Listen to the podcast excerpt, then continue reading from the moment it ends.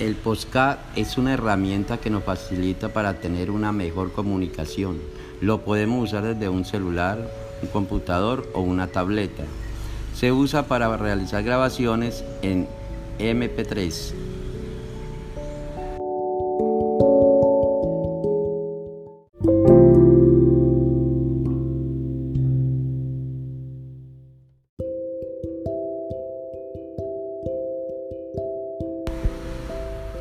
Los podcasts con contenidos informativos y educativos ofrecen un cambio de ritmo que ayuda a mantener, a mantener la atención del alumno y entrena su capacidad de escucha, además de facilitar la conversación que da contexto al conocimiento y lo afianza.